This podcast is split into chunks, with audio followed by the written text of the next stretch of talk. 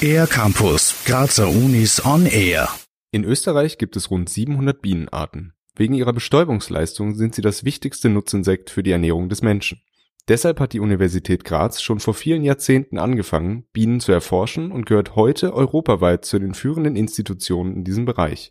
Die Bienenforschung an der Universität Graz hat gestartet in den 1940er Jahren.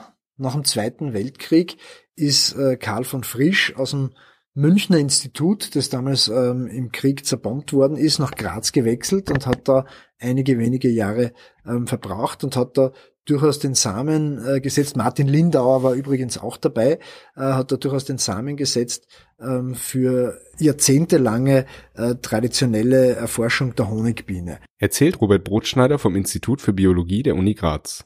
Er selbst untersucht seit 16 Jahren die Überlebenschancen der Insekten im Winter.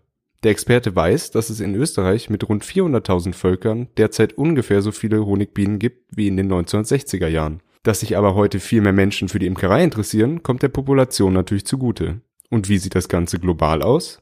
Robert Brotschneider. Global ist eine schwierige Sache zu beantworten, weil die Honigbienen in Afrika zum Beispiel komplett anders sind von ihrer Biologie her und die zählt auch niemand. Die sind sehr, sehr wild und freilebend noch. Das sind andere Unterarten der Honigbiene deswegen. Ja.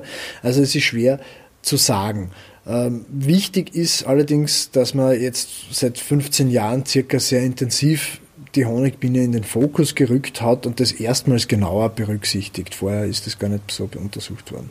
Es gibt dennoch jährliche Völkerverluste von Honigbienen. Das Ausmaß ist aber immer etwas unterschiedlich. Robert Brotschneider geht von einem langfristigen Mittelwert von ca. 15 Prozent aus. Als Gründe nennt der Forscher schädliche Parasiten wie die Varroa-Milben, Krankheiten, Pestizide und Nahrungsarmut. Die gute Nachricht? Alle können etwas tun, um Bienen zu schützen. Zum Beispiel weniger Rasen mähen, blühende Ecken im Garten unberührt lassen und sich Balkonpflanzen zulegen.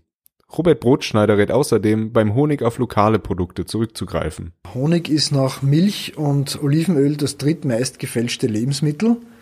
Und wenn man österreichischen Honig mit dem österreichischen Honig-Qualitätsgütesiegel kauft, dann hat man eigentlich mit ziemlicher Gewissheit ein unverfälschtes Naturprodukt in der Hand und man unterstützt auch noch die Imkerei vor Ort. Auch die Bienenforschung an der Uni Graz kann man unterstützen. Prominente wie Ex-Formel-1-Star Sebastian Vettel, Opernsängerin Elena Garantscha oder die Ski-Doppelweltmeisterin Liz Görgel tun das bereits. Alle Infos zum Bienensupport gibt es auf bienenforschungspark.at. Für den R-Campus der Grazer Universitäten Claudio Niggenkemper. Mehr über die Grazer Universitäten auf ercampus-graz.at